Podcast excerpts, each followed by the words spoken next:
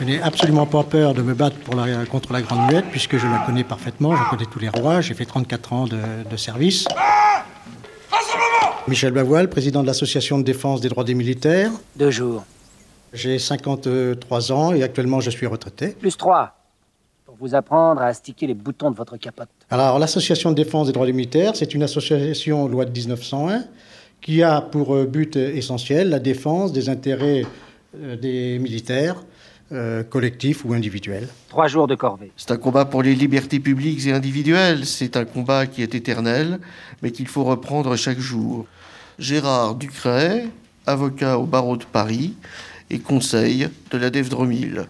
Ce que nous demandons, c'est l'annulation, la suspension de cette obligation qui est faite aux militaires adhérents de l'association de devoir démissionner sous peine de sanctions disciplinaires.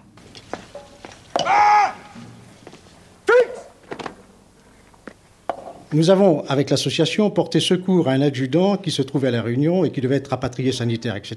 Je n'ai rien fait Une répression féroce est exercée contre cet adjudant et nous avons réussi à contrer le ministère de la Défense dans toutes les actions qu'il a menées. Il faudra me faire couper ses cheveux. Trois jours de corvée.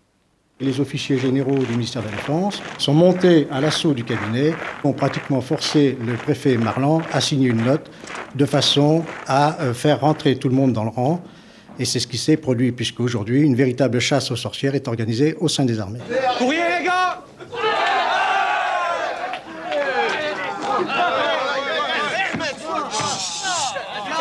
Aujourd'hui, la DEF-Dromil parle.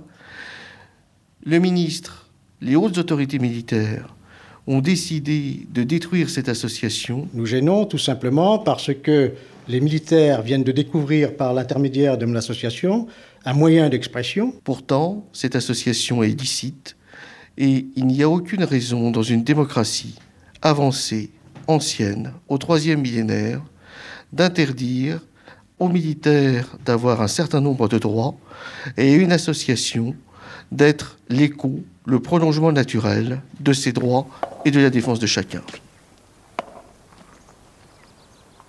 Portez Bien sûr, les langues se délient.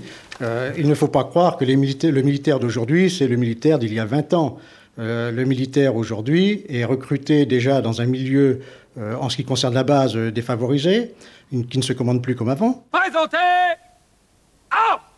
En ce qui concerne les sous-officiers, bien souvent, ils ont bac, bac plus 2. L'écart intellectuel entre l'officier et le sous-officier est réduit. Et tout ce beau monde, en règle générale, a déjà connu, avant de venir dans les armées, une expérience dans le secteur civil.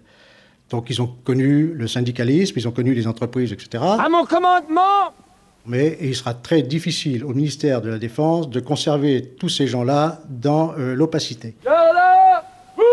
Nous avons convoqué le ministre de la Défense, son directeur de cabinet, signateur de la note, et un général parmi d'autres, mais puisqu'il fallait prendre effectivement aussi l'un des signataires qui appliquait, qui mettait en application plus exactement cette directive qui avait été donnée par le préfet Marlan, pour voie de fait devant le tribunal de grande instance de Paris.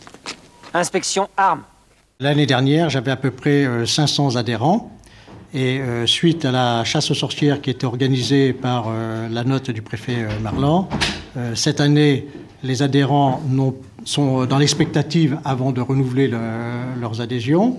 Par contre, j'ai euh, 180, euh, à peu près, oui, 180, 200 nouveaux adhérents pour l'année euh, 2003. Donc des gens qui bravent le- la décision du préfet Marlan. Votre nom? Soldat Langouin, mon lieutenant. Deux jours. Les militaires vont s'organiser, bien évidemment. C'est-à-dire qu'au lieu de mettre l'adhésion à leur nom, ils vont mettre l'adhésion au nom de leur épouse. On va retomber dans le système des, euh, femmes de gendarmes et des familles des marins-pompiers de, de Marseille, par exemple.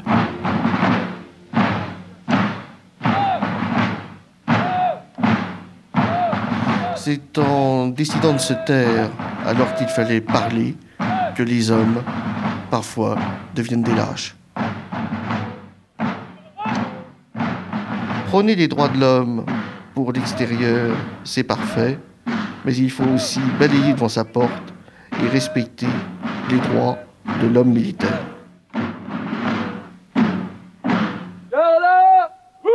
L'armée est restée dans son esprit complètement archaïque. Les chefs militaires ont du mal à évoluer.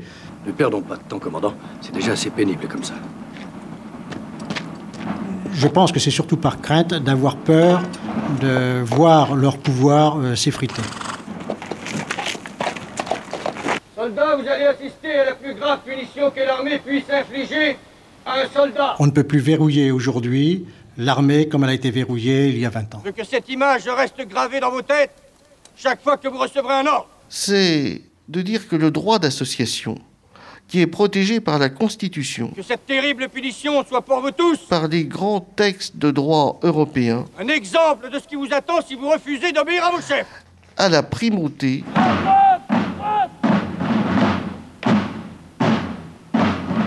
Sur une réaction d'humeur de quelques militaires dans la hiérarchie. Et que ce droit d'association ne peut pas être remis en cause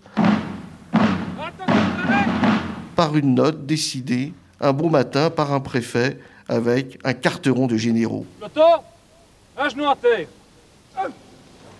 En joue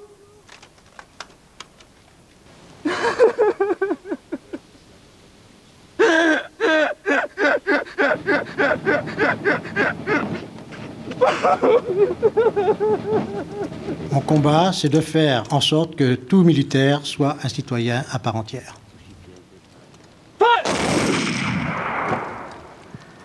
Aujourd'hui, c'est loin d'être le cas. Hommage à Stanley Kubrick sur Arte Radio.